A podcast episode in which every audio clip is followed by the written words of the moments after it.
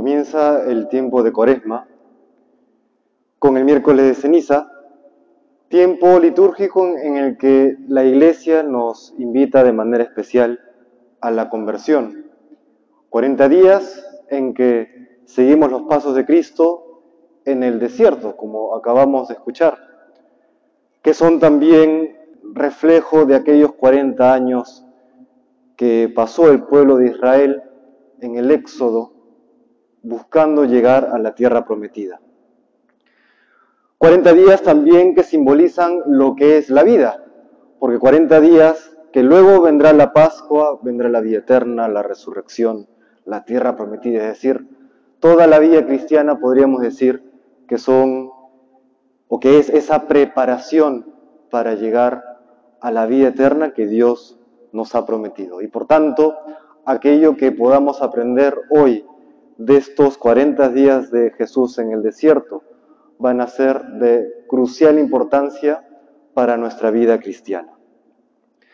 Vemos primero que la vida cristiana tiene tentaciones, hay tentaciones, y no hay que abrumarse por las tentaciones.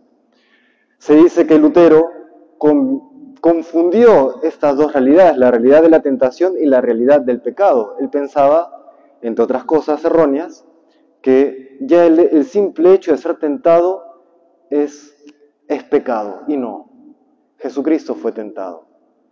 Y así como Jesucristo en su humanidad fue tentado y con la gracia de Dios pudo superar estas tentaciones, de la misma manera cada uno de nosotros en medio de nuestra fragilidad y las tentaciones que nos circundan, podremos con la gracia de Dios superarlas.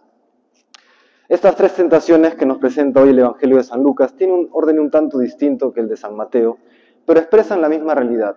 Los enemigos del alma, aquellos enemigos que pueden frustrar nuestros esfuerzos por llegar a la patria celestial que Dios nos ha preparado. Los tres enemigos del alma, la carne, el mundo y el demonio. Vamos a profundizar un poquito en estas tres la carne. Es todo aquello que viene de la propia fragilidad de la condición humana. No solamente el hambre de pan, sino todo aquello que a veces quisiéramos que no esté y sin embargo está. Nuestra pereza, nuestra lujuria, nuestro mal humor, nuestro puntos suspensivos, pongan lo que quieran. Todo aquello que si de nosotros, que si nosotros pudiésemos elegir de nuestras propias personas, quisiéramos erradicar para tener una mayor virtud y que sin embargo acompañan nuestro caminar en el día a día. A veces uno puede verse abrumado por la propia debilidad, pero recordemos el ejemplo de Cristo y las palabras de Dios al mismo San Pablo que también llevaba en su carne estas espinas, que le dice el Señor, tu gracia, perdón, mi gracia te basta, le dice el Señor a San Pablo. Lo mismo hoy. La gracia de Cristo es suficiente para que podamos superar estas tentaciones. Voy a ir, voy a hacer un salto a la tercera tentación que presenta hoy Lucas, San Mateo lo presenta en segundo lugar, que es el mundo. ¿Qué hace? ¿Cómo lo tienta el Señor, eh, perdón, el demonio al Señor? Lo lleva a una torre, a una parte alta del templo de Jerusalén, le dice, tírate, que Dios ha prometido que los ángeles te sostendrán. Imagínense cuál hubiese sido la reacción del pueblo judío ver a Jesús sostenido por ángeles cayendo o siendo suavemente depositado en el suelo. Hubiese sido un signo mesiánico absoluto. Y entonces todo el mundo lo hubiese en aclamación popular reconocido como Mesías.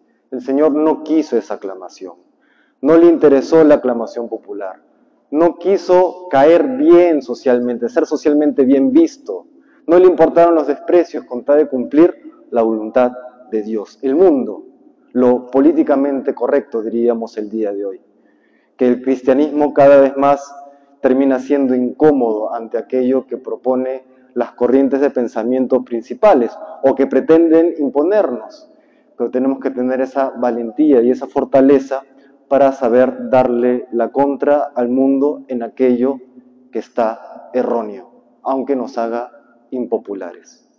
Y quería profundizar en la segunda tentación que nos presenta hoy San Lucas, que es terrible y que se identifica con el enemigo del alma del demonio, que por cierto existe. Dice el Evangelio que el demonio lo fue a tentar. Hoy que algunos sectores pretenden negar esta realidad, hay que tener presente, existe el demonio, es criatura, no está al nivel de Dios, por supuesto que no, pero sí es un ser angélico, caído, malo, que le dio la espalda a Dios y que nos ataca a la mente y al corazón para que le demos la espalda a Dios. Vamos a ver qué es lo que hace y cada uno sabrá luego aplicarlo a su propia realidad.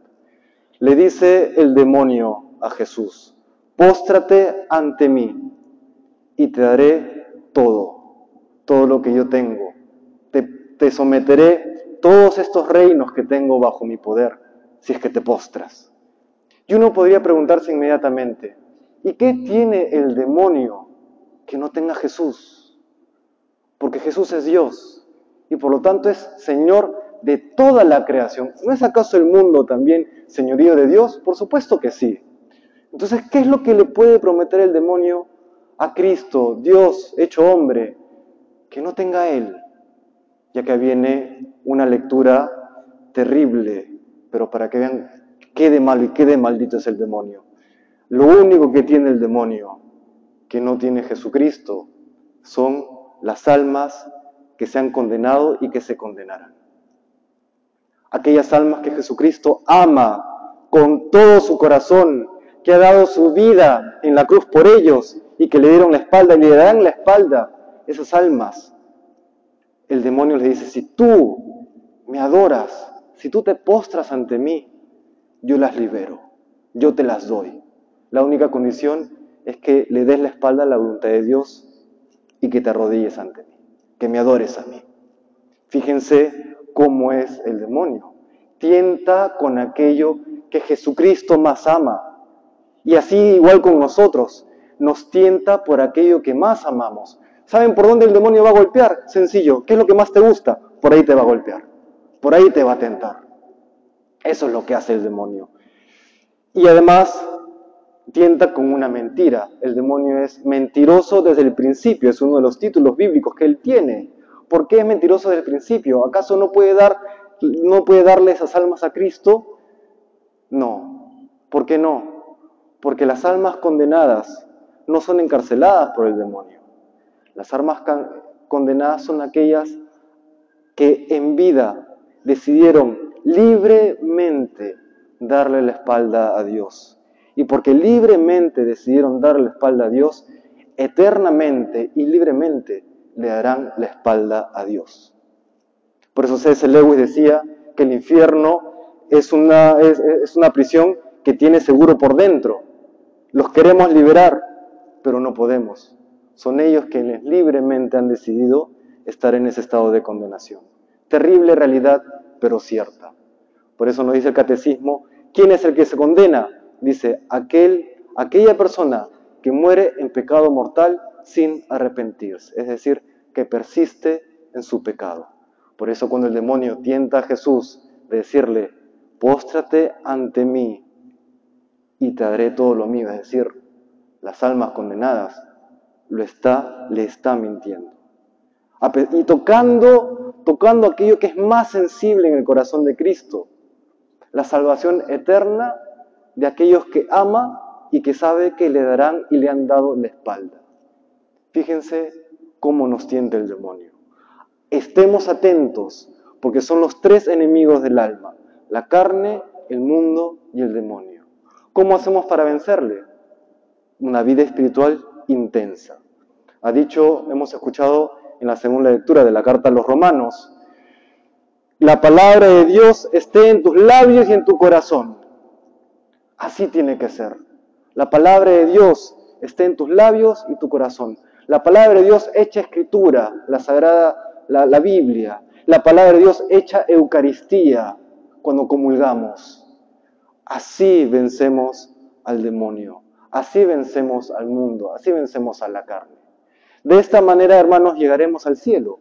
esta tierra que tiene sus luchas, es importante vencer, es importante prepararnos. La cuaresma no es otra cosa que ese entrenamiento que necesitamos para tener los brazos fuertes, las piernas fuertes, la cabeza lúcida y el corazón encendido. Así venceremos. La guerra que vive el mundo no es solamente la guerra física que hoy padece Ucrania y Dios no quiera que escale a más. La guerra, la principal guerra es la guerra espiritual. La principal guerra es la guerra que se desata en los corazones. En los corazones, por ejemplo, de los líderes del mundo, de aquellos que inician y terminan guerras, pero también en los corazones de cada uno de nosotros. Ahí está la guerra, ahí está la batalla, ahí se define nuestro, nuestro destino eterno, ahí se define la santidad del mundo. Hermanos, el Señor nos invita hoy a aferrarnos más fuertemente a la palabra de Dios. La palabra de Dios está en tus labios y en tu corazón. Y para esto que siempre podamos tener el recurso de la Sagrada Escritura. Cuando estemos tristes, recurre a la palabra de Dios. Cuando estemos alegres, para darle gracias a Dios, recurre a la palabra de Dios. Cuando tengas un problema, recurre a la palabra de Dios y encontrarás fortaleza, encontrarás luz. Porque, ojo, en la mente, cuando el demonio tienta, no te vas a dar cuenta que te está mintiendo hasta que vayas a la luz que emite la Sagrada Escritura. Solamente entonces te darás cuenta que te está mintiendo. Porque puede ser muy lógico, es muy lógico, es mucho más inteligente que todos nosotros juntos. Cuando una persona tiene arranques de celos, cuando una persona tiene arranques de cólera, cuando tiene una, persona arranques de ganas de pecar, su mente le engaña y respalda sus malas decisiones. Si han pasado por eso, saben a lo que me refiero. ¿Qué hay que hacer? Recurre a la palabra de Dios para que ilumine tu mente Recurre a la Eucaristía para que fortalezca tu corazón y expulse el mal que hay en nosotros. Queridos hermanos, que el Señor nos conceda esta gracia de una mayor conversión y nos permita dar aquellos pasos necesarios para agradarle con cada una de nuestras vidas. El Señor nos bendiga.